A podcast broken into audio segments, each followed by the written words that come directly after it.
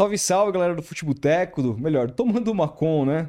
Para não perder o costume. Vocês não estão loucos, estamos aqui no segundo dia seguido, a primeira vez que a gente faz isso. Seguimos aí conselhos de Juca Kifuri, que esteve aqui e falou: vocês têm que fazer mais de um podcast semanalmente. E quem somos nós para não seguir o conselho do homem, né? Então a gente resolveu tentar fazer isso, porque a gente, vocês sabem que não é das coisas mais fáceis conseguir dois grandes convidados semanalmente, mas faremos o possível para ter mais programas. E hoje a gente tem aqui para apresentar um cara que vocês estão cansados de conhecer, um cara que vocês estão cansados de admirar aí, a maioria imagino, porque é um cara que Olha, eu vou falar para você, eu brinquei com ele aqui, falei que ele era um sobrevivente de trocar umas ideias com uma galera que particularmente pensa muito diferente de mim e eu acho que dele também. Eu confesso que eu não tenho essa facilidade para ser um democrata completo como esse meu amigo aqui, que não perde a linha conversando com pessoas de um outro espectro aí. E é um cara que eu gosto bastante há, há muito tempo. Cara, cansei de ver jogos do meu time com ele comentando e sempre tive vontade de conversar. Então seja muito bem-vindo aí, Fábio Piperno. Palmas.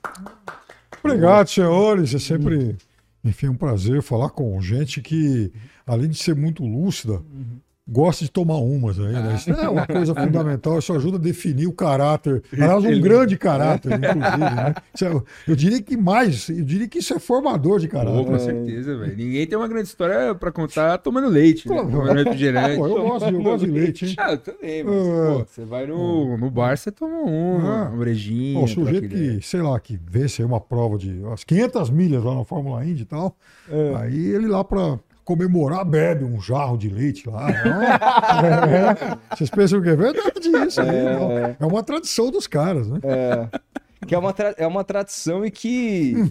mais tarde a gente descobriu aí que tem a ver com algumas com algumas é, práticas meio racistas, né? A gente vê, viu Não isso. Sei, é? É, falaram que fala, não, assim, não é todo mundo, mas parece que a, galera da KKK lá tomava leite e tudo mais, que era meio que um cor, né? apito né? de cachorro ali, que diziam que existia na época, no, no, os antigos ali, a galera mais antiga, é, tinha um preconceito que dizia que é, pessoas pretas não digeriam é, leite, então Nossa. era uma forma deles deles provarem ali a, a, supra, a supremacia branca. Mas você sabe que aqui no Brasil é uma coisa que provavelmente a sua avó já ouviu algum dia, a minha também uhum. e tal, né?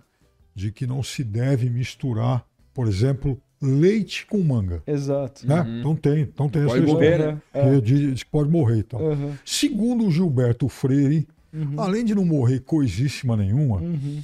tem algo muito. tem alguma relação com isso aí que você está falando. É, eu, eu conheço é, na, enfim, nas fazendas, no tempo lá da escravidão e tal. Então se disseminava essa versão exatamente para os escravos se contentarem com as mangas e não tomarem o leite que era consumido e vendido aí pelas elites proprietárias fazendeiras. Olha só. É isso. Olha só como é que as coisas são implantadas é. na cabeça das pessoas, né? É um negócio muito louco. Eu tava assistindo, inclusive, a gente falou, tava aqui ontem comendo o Birilovski, o repórter lá da, da ESPN, e a gente tava falando bastante sobre o documentário que ele tá, que ele tá dirigindo agora Valdemar. lá, falando sobre a história do Valdemar no Flamengo e tal. E ele falou, contou pra gente que se inspirou num documentário norte-americano para tentar trazer os bastidores ali. Eu lembrei de um documentário do O.J. Simpson. Uhum. É, e, e aí eu falei disso ontem, mas fazia tantos anos que eu não assisti esse documentário que eu ontem antes de dormir eu voltei a assistir e tal. E, e ele fala muito sobre como ele, por exemplo, era um cara que não comprou as brigas que estavam rolando nos Estados Unidos na época com relação à raça, com naquela época muitos negros morrendo nos Estados Unidos, que ainda assim hoje, hoje morrem muitos. Sim. Hoje, é, naquela época, muito mais. E ele não comprou para poder se adequar às propagandas do mercado branco norte-americano e ele passou a deixar de se enxergar como um negro, ele se enxergava como praticamente um branco, e tal. E, e, e, tem tudo a ver com o que a gente está falando. E aí, assim, Piperno, eu queria começar esse papo é, te perguntando como que você fez essa transição de a gente se acostumou vendo você ali comentar futebol. Eu, por exemplo, te conheci falando sobre futebol e de repente a gente liga um dia a Jovem Pan num programa de debate político e estava lá Fábio Piperno. Como é que foi essa transição? É, como é que isso aconteceu? Olha, existe uma transição profissional porque eu recebi um convite em 2021 e topei. Mas o, o, o assim, a intimidade, a ligação com o tema, ela uhum. sempre aconteceu. Uhum. Mas desde que eu tinha é, 10, 12 anos, então, é, eu morava em Araçatuba, nasci em Araçatuba, e, e, desde, enfim, garotinho e tal, eu sempre fui muito acostumado a ler jornal, porque meu pai assinava o Jornal da Cidade e a Folha de São Paulo. Então, sempre dois jornais em casa, e os dois temas que eu desde sempre gostei eram esporte e política. Então, eu tinha lá 10, 12 anos, eu pegava o jornal, ficava lá, meu pai, meu pai ia trabalhar, então eu ficava lendo. Ficava lendo lá futebol e tal, né? basquete, porque naquele tempo também os cadernos esportivos, eles é, engraçado isso, né? enfim, as, as, novas gerações nem fazem ideia, mas é, noticiavam até campeonato de xadrez. Então, vai. Quando eu era lá garotinho, eu me lembro, por exemplo, das notícias e dos jogos de xadrez, dos grandes torneios que o Mequinho disputava. O Mequinho, para quem não sabe, isso é coisa de velho, né? Henrique da Costa Mequinho. O Mequinho era um brasileiro que, para muitos, era assim, a grande aposta ocidental depois da aposentadoria do americano Bob Fischer, para desafiar o poderio soviético no xadrez. E o Mequinho era um garoto prodígio, 20 e poucos anos e tal. E aí o Mequinho perde um desafio lá em 77, 8, para um soviético chamado Lev Polugaevsky, tipo assim, nas oitavas de finais aí do, do que era o campeonato mundial na época, que tinha um, enfim, um regulamento meio estranho. Não? Então o Mequinho fica fora da disputa e depois disso o Bequinho ele entra em umas questões existenciais aí e praticamente se afasta e aí o Brasil nunca mais falou em jogo de xadrez quase e, e aí gradualmente foi sumindo das páginas dos grandes jornais. Mas todo dia tinha a página do Turf, notícias de basquete, notícias de vôlei. Um dia, por exemplo, eu fui fuçar num arquivo de jornais aqui da cidade de São Paulo dos anos 60, tinha notícia de polo aquático na primeira página do jornal. Então, a cobertura, isso era muito engraçado, porque nos, é, assim, se a gente pegar 50, 60, 70 anos atrás, os jornais tinham uma, uma cobertura esportiva curiosamente muito mais abrangente do que hoje.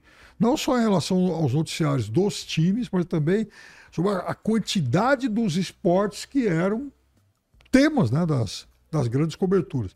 No, no, Rio de Janeiro, lá atrás, por exemplo, era muito comum os caras darem competição de remo na capa. Uhum. Isso, aos poucos, isso gradualmente foi sumindo. Bom, mas tudo isso para dizer que eu gostava também muito de política.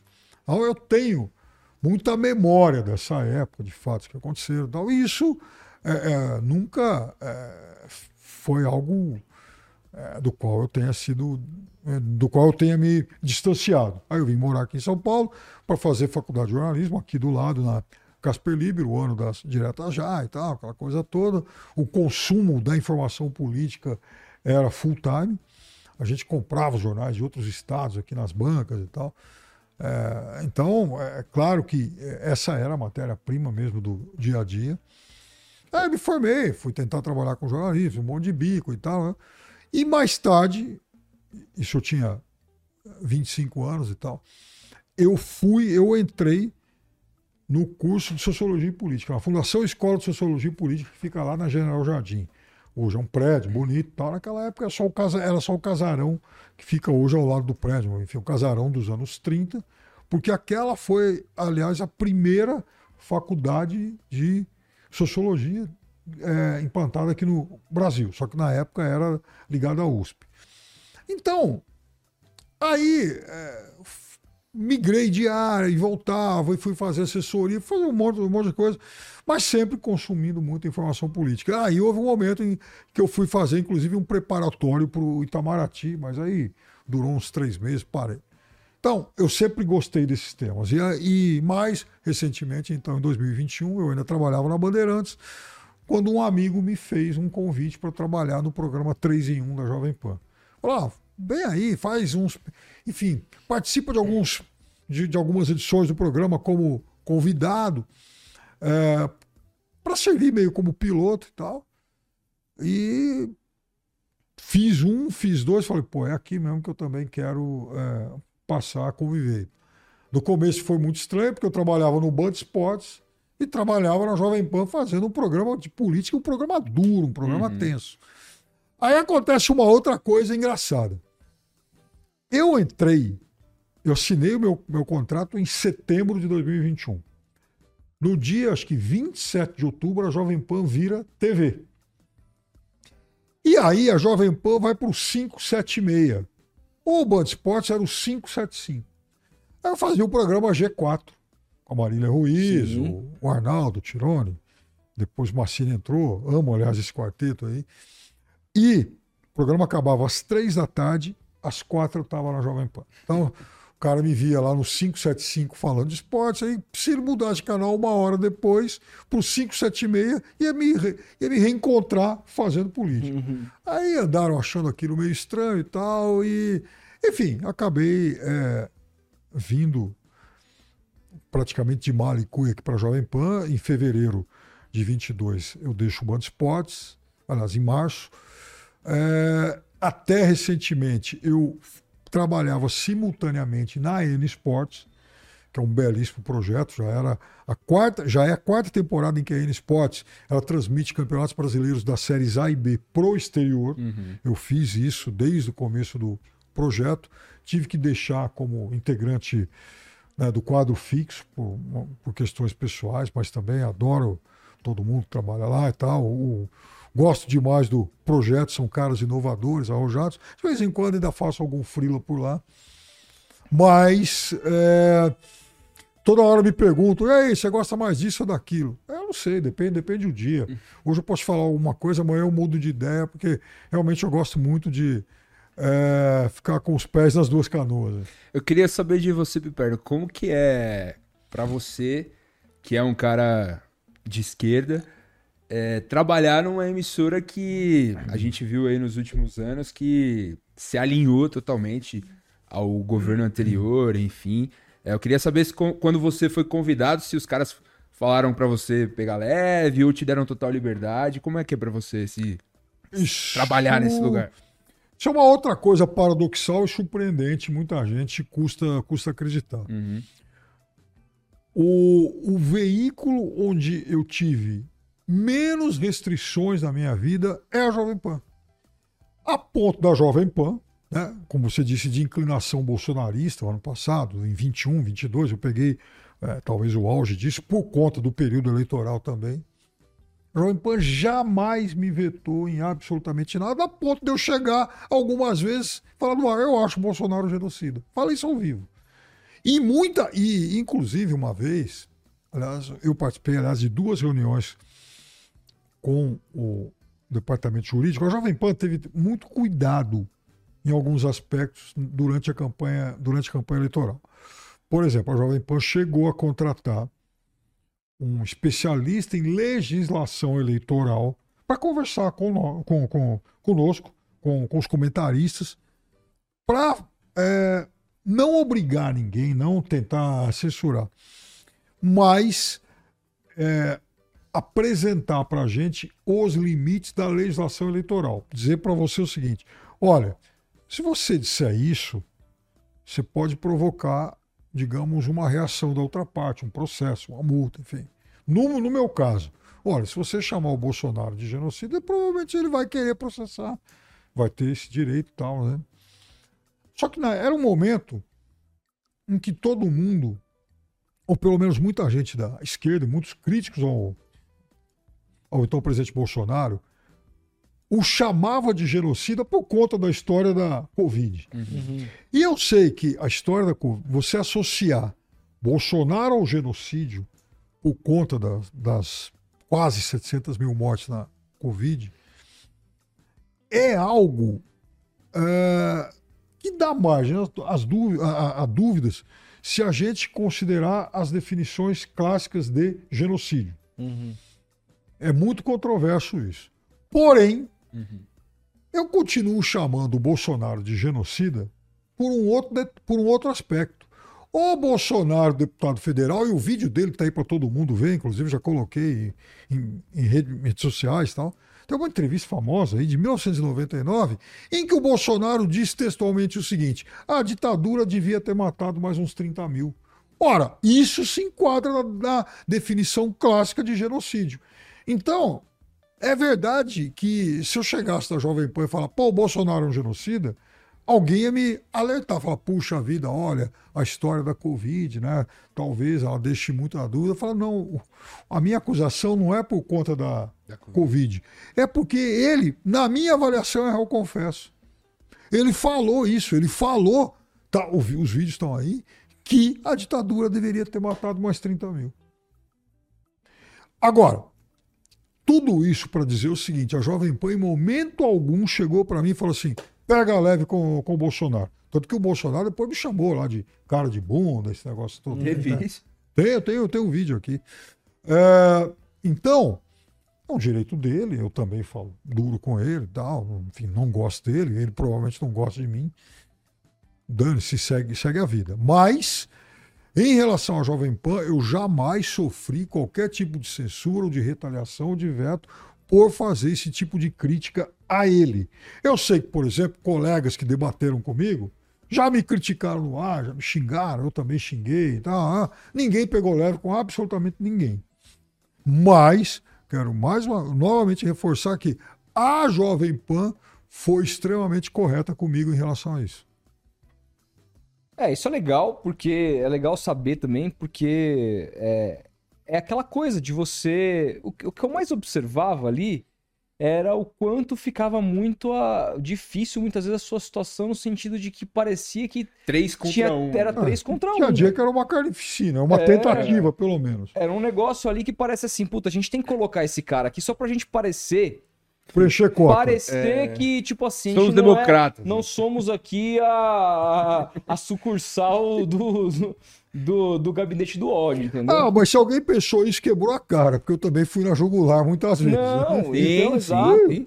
E, e é legal a maneira também como você nunca se deixou se colocar nessa situação de, de pressão. Você sempre foi, respondeu e, e, e com argumento, pro até embate hoje. com argumento, e e é isso, assim, isso eu acho legal pra caramba. Também. Mas o, o, ponto é, assim, você sente que. Eu tenho duas questões pra te perguntar. A primeira é: uma, você sente que depois das eleições a Jovem Pan mudou um pouco do viés dela, é, em termos, não sei se ideológicos, mas Pisou no freio ali. pisou um pouco no freio pra tentar também não se distanciar tanto do poder.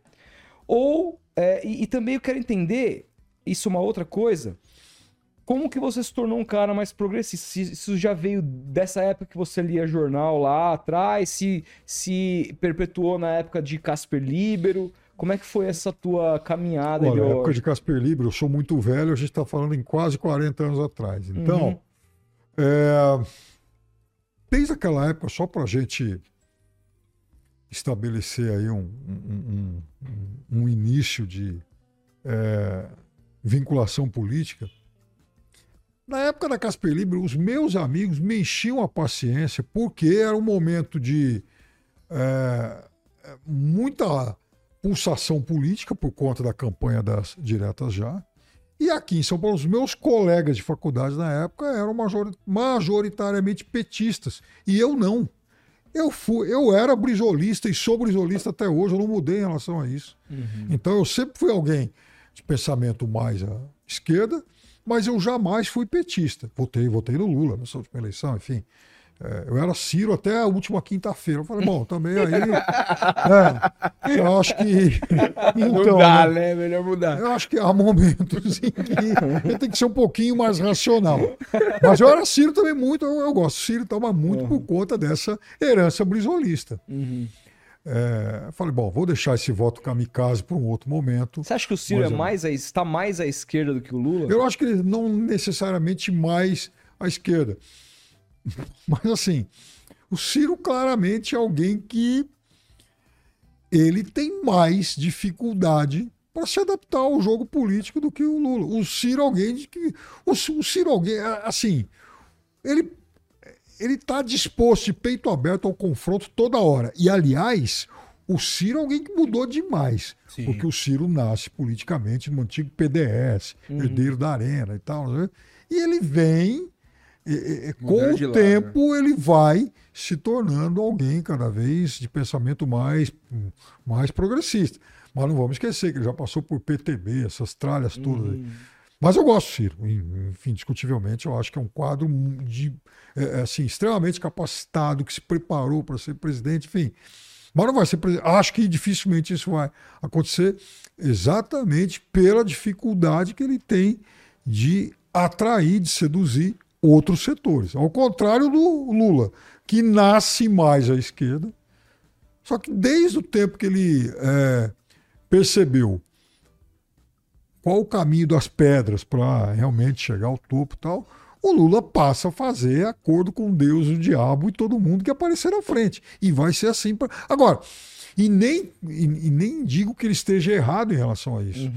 O, o Lula percebeu, de forma muito melhor do que o Ciro, né? É, quais são as possibilidades que o jogo oferece. E tem uma frase do Brizola, de uns mil anos atrás, e que eu não sei se o Lula vai admitir algum dia que ele assimilou isso, mas que na prática ele assimilou, que é mais ou menos o seguinte: o Lula um dia falou: olha, se juntar o que. O, enfim, o Brizola um dia falou: olha, se juntar o que eu e o Lula temos de apoio, dá um terço. Então nós só vamos chegar ao poder se a gente conseguir atrair os conservadores lúcidos. E na verdade é isso. Né? Dizem, né? Qualquer cientista político fala, ah, porque o PT, Lula tem mais ou menos um terço de voto cativo. Os outros ele tem que, tem que garimpar Passar. no mercado. É isso Foi, aí. foi um pouco do que o Ciro tentou fazer nessas últimas eleições, né? Tentando, inclusive, se aliar a, a- a essa parte do, do eleitorado mais evangélico ali e tudo mais, tendo uma postura meio, é, assim, progressista economicamente, mas um pouco mais conservadora nos costumes. Ele que é, até tinha um pouco de dificuldade para tocar nesses temas é, em termos de, de costumes, porque eles, isso prejudicava um pouco a linha do que ele tinha como estratégia política. Você não notou isso? Eu acho que ele comete um erro imenso depois de 2018. Em 18, segundo turno, ele não tem que ir para Paris, ele tem que ir para a rua fazer o que a Simone Tebet fez. Perfeito. Ele não tem que bater no PT o jogo inteiro, dizer o, te- o tempo todo dizer que o PT era o outro lado, que o PT que criou o bolsonarismo. Então não era esse o melhor discurso na época. Eu acho que ele paga por isso até hoje. Por mais que ele possa fazer esse tipo de movimento aí que você, que você disse, quer dizer, às vezes ele tenta atrair esse voto um pouco mais conservador, mas o conservador olha o Ciro com desconfiança e o cara mais à esquerda fala, pô, olha o que, que o Ciro falou, enfim, do PT e tal. né? Então eu acho que o Ciro ficou muito estrangulado aí entre esses dois polos. Você acha que ele tem chance de voltar ao cenário na próxima eleição? Como alguém com. Como um ator de primeira linha, de primeiro nível, não. Ele pode. é, o- eu acho que. é, o que é um desperdício para o país e tal, porque eu acho, repito, eu acho o Ciro um cara extremamente capacitado, preparado, estudou e tal, tem ótimas ideias. Mas eu acho que ele. é, o, o caminho para ele em relação a eleições para presidente tal, acho que acho que está totalmente bloqueado. Acho que acabou até porque vão aparecer outros atores, tanto à esquerda quanto à, quanto à direita. Imagina, por exemplo, se o Lula desiste e não competir em 2026, né? É óbvio que vai ter gente do PT querendo, alguém vai pensar no Flávio Dino, o outro vai pensar na Simone Tebet, e esse monte aí tem, todos eles têm mais chance que o Ciro. É, eu também acho. Eu também acho. Mas sobre voltando à questão de quando você se tornou um cara mais progressista, é, e, e isso vem desde sempre, muito, mesmo porque assim, você, fa- você pode falar, olha, eu nunca fui petista, né? eu era brisolista, mas já era uma visão muito mais progressista porque a gente tinha naquela época, porque a gente teve com, no- no- com alguns governos mais é, pós-democracia e tudo mais. Então, é uma coisa que vem é, da tua casa, do- do- dos diálogos com o teu pai? É, como meu é é? pai era assim, um, alguém conservador, não um extremista. Meu Uhum. pai era um, um- um típico cidadão de classe média do Uhum. interior e tal. Um centro conservador e tal, Uhum. né? Mas Eu comecei, eu lia muito, eu lia muito jornal e tal, e ficava, pô, mas, pô, isso aqui é que, enfim, que malandragem, esse negócio de ditadura, que, né, coisa, coisa ruim e tal. Aí eu tinha, por exemplo, lá em Aracatuba, um amigo assim de, de sair à noite, enfim, de jogar bola e tal. Isso quando eu era adolescente, 15, 16 anos e tal. O pai dele, ele trabalhava na mesma faculdade que o meu pai, só que ele tinha morado no exílio. Foi para o Chile, depois foi, foi para Holanda. E aí eu conheci o rapaz já, ele contava histórias lá da Holanda, não sei o quê, ficava pensando, pô, oh, meu, esses caras tiveram que morar fora do Brasil porque eram perseguidos aqui e tal, uhum. só porque eles criticavam. Aí eu comecei a estudar um pouco isso. Uhum. Então, muito cedo, falei, pô, pera lá. Esse negócio de ditadura não, é, não era muito bom. Uhum. E eu uhum. gostava demais da figura do Brizola, porque por algum motivo comecei a estudar, comecei a entender quem era, quem era o Brizola, que quando volta ao país, né? aquelas imagens da TV, um monte de gente indo lá no aeroporto recepcionar e tal. Aí depois o Brizola tentando recuperar a sigla PTB e a ditadura tirando isso dele, né? Aí ele monta um outro partido e tal. E aí passa a ser o cara do discurso inflamado, bonito, falava bonito e tal, né? Lutando lá contra os partidos lá da, enfim, da ditadura ao mesmo tempo em que apanhava da nova esquerda, que era o PT, esquerda, esquerda sindicalista, esquerda. Porque o PT, ele nasce diferente do PDT, né? Enfim, o PDT é aquela, é, aquela é, base mais ligada aí, ó, a, a, sindicatos ainda de viés getulista, aquela coisa toda, né? Alguma, alguns, é, alguns grupos mais organizados lá do, lá do Rio de Janeiro, mas era basicamente um partido de forte penetração no Rio de Janeiro, e no Rio Grande do Sul, uhum. que foram os dois estados onde o Brizola fez a carreira eleitoral uhum. dele. Né? O PT não, o PT tinha de fato essa organização mais capilarizada, né? Os novos sindicatos, metalúrgicos e tal, né? Gente que lutou contra, contra a ditadura. Aí vem a, a igreja, né? Uh, enfim, a, a, igreja, a igreja progressista, ela, ela é muito importante, ela é um dos dos pilares estruturantes aí desse é, momento de consolidação do PT. Né?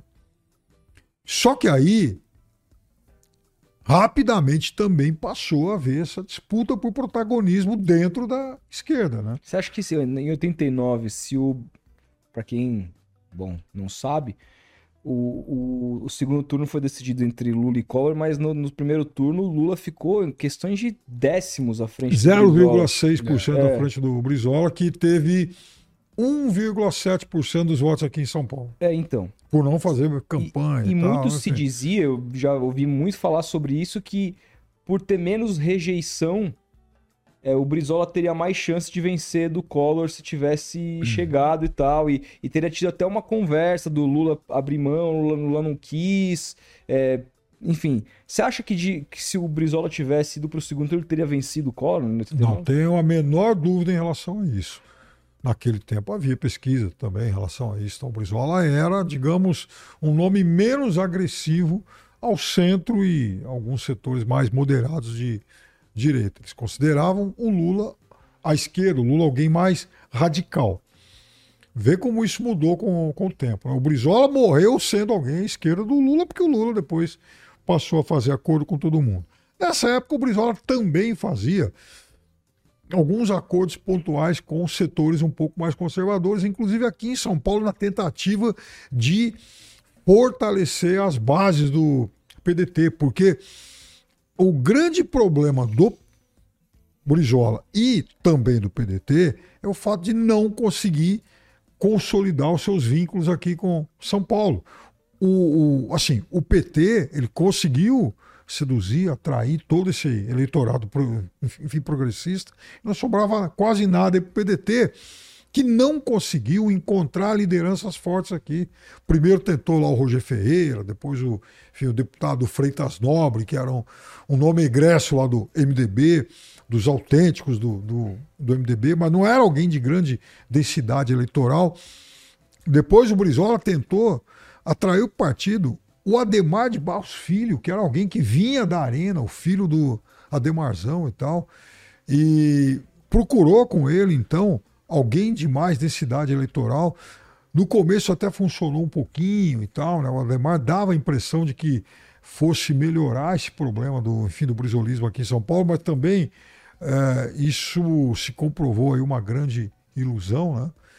Até porque o Ademar foi candidato a prefeito de São Paulo e nem chegou ao fim da campanha, teve que renunciar antes, porque os índices dele eram absolutamente ridículos. Então, o fato é que é, São Paulo matou qualquer chance do Brizola ir para o segundo turno. Ele teve 1,7% nas eleições É muito aí de 89, sendo que em nível nacional faltaram apenas 0,6 para ele chegar ao segundo turno. Enfim, empatar com o Lula. É. Ô, Piperno, mudando de futebol pra política, que são coisas. Ah, Que eu só, acho- deixa eu só lhe dizer sobre a a questão da Jovem Pan, se você acha que ela mudou de viés agora, depois das eleições. que- Ah, sim. Muita gente saiu, muita assim, foi embora o cara que pedia golpe, o cara que era contra a vacina, o cara que falava que é, vacina era, sei lá, é, um- enfim, uma porcaria. Então, esse tipo de gente, felizmente, hoje não tem aí microfone nenhum. Quer dizer, é, cada um trabalha, enfim, cada um contrata quem bem entende, né? Mas o fato é que essa turma, é, assim, é, não dá para ter muito respeito por quem acha que é, tinha que ter havido intervenção militar. Então, essa turma que vai pro inferno. Ué, como Com é que eu vou certeza. considerar digno, respeitável, o cara que fala tem que o Lula não pode tomar posse? Sabe? Como é que eu vou considerar alguém digno, respeitável e vou levar a sério alguém que fala: ah, a vacina não está devidamente testada e essa vacina mata, porque teve lá uma pesquisa da Universidade de é, da Serra dizendo que enfim, a vacina mata. Que negócio é esse? Mas, mas é digno também uma empresa dar microfone para esse tipo de gente? Porque esse é o ponto, né? Mas veja, aí que tá o negócio. Esse- esses caras, eles não foram contratados por causa disso. Hum. No meio do processo, eles foram se soltando. É, e era realmente um momento muito difícil para se fazer, enfim, uma ruptura ali, para cortar esses caras do processo eleitoral, porque tem também aquele temor fala: puxa vida, se eu tiro o microfone desse cara agora, aí vão dizer que eu estou censurando e ele vai é, fazer esse escândalo todo. Quer dizer, esse cara vai falar para o mercado que, puxa, olha só, a Jovem Pan está aí censurando e tal. Então eu também entendo o outro lado. Eu acho que ficou difícil. Eu acho que se perdeu o controle desse, desse processo. Ficou difícil pisar no freio. E, e para mim, aquele episódio envolvendo o Rodrigo Constantino, que ele sai da emissora depois de fazer uma fala que Absurdo, muita né? gente interpretou como apologia Ao estupro. ao estupro. Eu E não ele- trabalhava no Jovem é, Pan ele, ele sai naquele momento e tudo mais. Não estou dizendo que foi apologia antes que ele queira me processar, estou dizendo que muita gente assim interpretou. E ele sai naquele momento e depois é re- recontratado com a emissora sabendo como ele pensava, os mais diversos absurdos que ele já tinha falado, me parecia de fora. E aí eu sei se tá lá dentro, é muito difícil dizer, mas é, e também nem quero cobrar essa posição, né? Porque poderia ser eu que trabalhasse na Jovem Pan, não tem. A, a questão é que, pra quem tava de fora, me pareceu que é, a emissora. que parecia que ela queria esse tipo de comentário lá dentro. E, e- e muita gente, inclusive, acho que também pensa desse jeito. Mas o mais importante é isso. Eu acho que, de alguma maneira, é, já que precisava ter uma voz dissonante, que fosse uma voz que iria que ia pro embate que não corresse da, da briga de alguma maneira, sabe? Do, da- dentro dos do embate. Eu acho que você fez esse papel muito bem, se o Felipe quiser. Não, é, não, e só sobre isso, teve outros caras que, que eram desse lado da força, do, da- mais à esquerda, que acabaram saindo da Jovem Pan. né? É, Tem um que eu não, não vou me lembrar agora o nome, que, que trabalha, tá direto no Galãs Feios lá, comentando. é não, ele tá, ele tá, inclusive no Aonde? canal lá do, No- do Eduardo Moreira lá e, e- É, me fugiu o nome dele É. agora.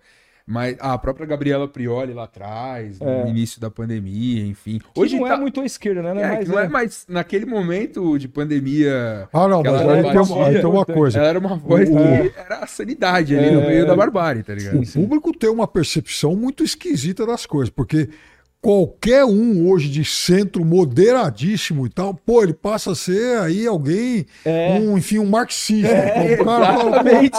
É isso, é isso, é isso, é se o cara chegar e falar assim, então, eu acho que a polícia não devia prender o cara que fuma um baseado. Pô, tá vendo só? Esse cara Comunista. é um comunista, um cara de Comunista. extrema esquerda. Cara, é assustador, Não, eu velho. tô falando, sabe? Ou então, olha, ah, eu acho que se um, um casal gay quiser lá morar junto, tal, é problema dele. Pá, tá vendo só? É isso. esquerda progressista, aliás, hoje a gente viu o que aconteceu lá, na, enfim, enfim, na comissão lá, que Uhum. acabou é, votando contra as união, a, a- a união homoafetiva. Né? Olha que, a que ponto o obscurantismo do Brasil vai chegando. né? Isso é É uma, isso. uma coisa muito preocupante. É isso. Não, o que, eu- o que eu ia perguntar antes era a questão mudando do, do- da política para o futebol, que são, são coisas que se complementam, na minha opinião, embora muitos achem que, não, pô, não mistura futebol com política, etc.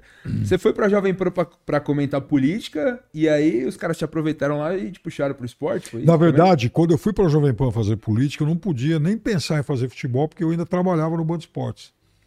Então, Aí depois eu, saiu. eu só passo pro esporte da Jovem Pan quando eu encerrei o meu vínculo no Band Esportes. E aí, tá, tá, como é que é trabalhar lá na Jovem Pan? Era uma emissora clássica, né, do, do, do futebol há anos atrás. Sem Depois dúvida. acho que ficou meio ali com Rádio Bandeirantes. E agora você tava contando aqui em off pra gente que tem audi- audiências absurdas. A audiência disparou, é um momento excepcional da audiência, da, enfim, da Jovem Pan. E eu confesso para você que eu adoro os meus novos companheiros de trabalho. Então eu aprendo muito com eles. Nossa, eu acho que a equipe é show de bola. E uma coisa que eu queria saber, Biperno, quando que você despertou o palmeirismo em você? Quando Mas que, desde sempre, nossa. quando que você viu ali e falou, pô, você, É. vou torcer pra esse time de verde aqui. Desde que eu me lembro por gente, que meu pai era um palmeirense fanático. Então, é, e aí, meu pai marcou muito sempre, né? E agora, o meu, pai tinha uma coisa engraçada nele. Olha só a coincidência. Vocês, vocês fizeram um negócio que vocês nem têm ideia da coincidência. Pelé. O rei tá aí atrás de mim, né? O meu pai, quando era solteiro, morando em Araçatuba ainda, meu pai era um palmeirense doente que no final de semana, às vezes, ele entrava no trem, naquela época dava para andar de, vi- viajar de trem, né? pegava o trem em Araçatuba e até Santos. O trem ia, o trem que saía de Santos, ele ia até, enfim, o trem da morte, na divisa da- com a Bolívia e tal, né? passava por Araçatuba. Se fazia uma conexão em Bauru, pegava lá um outro trem e ia até Santos. Então, meu pai fazia isso para ver o Pelé. O meu pai era um palmeirense doente que amava o Pelé. Talvez por isso eu tenha também, embora palmeirense, como ele, doente e tal, um carinho todo especial pelo Santos. E uma admiração incomparável aí pelo Pelé. Pô, então você tá no lugar certo aqui hoje, né, Olha, eu cara? olhei o Pelé Tá aqui e no falei, lugar. é, você tá. O Torcendo perto de palmeirense e o santista, pô. Tá no tá- lugar certo, pois é. Cara, e aí assim, falando sobre, pegando esse gancho, pra falar sobre esse momento que vive o Palmeiras, porque, cara, quinta-feira o Palmeiras poderia tá, ter chegado numa final, jogou mais do que o Boca, poderia ter passado, apesar das críticas que são até justas, pelo menos na minha opinião, há algumas questões ali envolvendo o, a- escolhas do Abel. É, e aí, se classificasse, dane-se o que acontecesse no, o que aconteceria no clássico no final de semana. O mais importante era isso e tal. E aí o Palmeiras se vê eliminado, depois perde um clássico que ele não perdia há quatro anos. É, tem uma parada agora para data, data FIFA. O Abel não diria que ele passa a ser questionado porque isso não. Inclusive, a torcida está muito aliada com relação a, a, a proteger e colocá-lo num lugar de, hum, de mais é, proteção ali com relação às Eu vi críticas. muita gente criticando ele. Eu fui um deles, inclusive, nas redes sociais, nas minhas redes sociais. Mas Mas jamais pedindo a cabeça dele. Porque se É. tem um cara que pode fazer o Palmeiras voltar a ganhar, é ele, né? É, enfim, como é que você vê esse momento agora do Palmeiras? Como é que você enxerga o, o que foi o ano do Palmeiras, até com a falta de investimento que se, que se pelo menos que, se- que a torcida cobrou que o Palmeiras deveria ter feito na, na visão e não fez? Eu acho que mais grave do que essa falta de investimento foram algumas escolhas que ele fez. Então, o Abel, eu sempre digo isso, o Abel é o maior técnico do Palmeiras nesse século. Alguns acham que ele é o maior da história do clube e tal. Então, para ser modesto, uhum. eu acho que ele é o melhor do século. Agora, o Abel não é infalível. E tem uma coisa que às vezes escapa da percepção de todos nós, que é o fato de que alguém que vence tanto com um determinado grupo passa a ter uma relação diferente de gratidão e de confiança. E isso é, e, e é muito difícil lidar com isso. Guardiola, por exemplo, está sempre mexendo no grupo dele. Uhum. Ele não vai trocar três, quatro uma vez, mas ele sempre faz alguma mudança pontual. É muito sábio isso. Uhum. O Tite de 2013, ele Ia quebra a cara porque é. ele continua muito grato aos caras de 2012. Afinal de contas, levaram ele a ganhar os maiores títulos da carreira dele como técnico de clubes e tal. Então é natural isso. Como foi muito natural é, a preservação dos velhos ídolos que o Abel fez agora. Eu acho que ele errou redondamente nisso. Mas eu entendo essa questão uh, humana mesmo, tal. É, é, enfim, as pessoas elas agem assim. É difícil para o cara chegar e falar assim: Puxa vida, Rony, você é um cara importante pra caramba na história do clube, eu te adoro. Ele fala isso uhum. abertamente em relação ao Rony, né? Rony, eu te amo e tal, não sei o quê. Mas você tá jogando mal e tem que jogar outro agora é, eu reconheço que é difícil para o crítico e para o torcedor é mais fácil apontar isso. Mas e para quem vive o dia a dia ali, romper com esse, com esse vínculo? Então, eu acho que o Abel